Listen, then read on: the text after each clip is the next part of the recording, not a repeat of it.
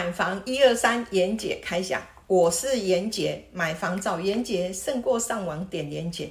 终于把这二十几条的条文哦，逐条哦，严姐都已经解释完了哦。不管你今天要在 Pockets 或者是在抖音，或者是我们的社团，都可以找到严姐对定型化契约解释全部圆满了。你弄得休困不？啊，严姐不休困呢？严姐还是出来跟大家哈，把这个最后的这几条，把它全部一鼓作气把它录完了哈。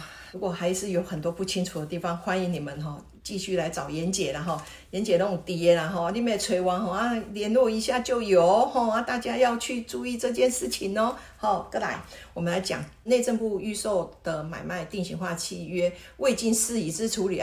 他是说如果有所有的未尽事宜，就依照相关的法定习惯跟平等互惠的诚信原则公平解决。我们公平哈，那对买卖双方都不。不好了，我们来讲立碑处为其中，它其实有几个，基本本上他要约定东西。第一个，建筑执照核准的房屋平面图的影本，就是说你被得几户了哈，而且记得几户的平面图哈，要放在你的合约书里面。然后停车空间的平面图印一份，然后再来呢付款明细表，就是说你跟建设公司。合意协商付款方式有没有依照你们的协商的内容，在你的合约里面是看得到的。建材设备表，不管是成屋还是预售，都必须要把建材设备表放在你的合约，在房屋的那一份里面。土地一般来讲比较不会放建材设备的部分，那房屋的部分就必须要去放这一个附件的东西在里面。再来呢，就是建筑执照哈。那如果有的话，也要放上去，然后，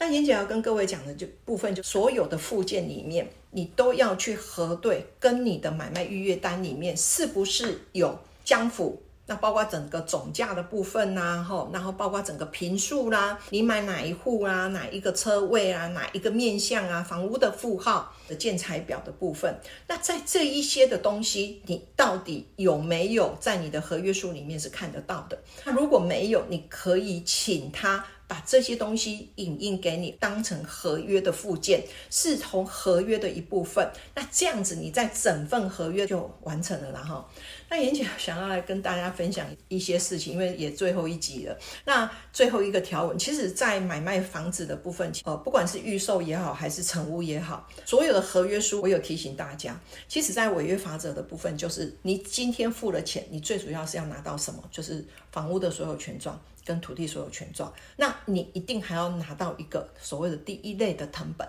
那去详实记载你今天除了第一顺位银行的抵押，甚至第二顺位房贷寿险的抵押之外，还有没有其他的部分？这边就可以去看出你今天的产权是不是很清楚。那这个都是最基本的判断。在买房子的路上，如果你今天还有很多的问题，不知道问谁啊？我的底家都没有你门啊，哈。严姐都欢迎你随时来提问。如果要找我要留言的话，就小老鼠 Cindy 一二三，严姐等大家，再见哦。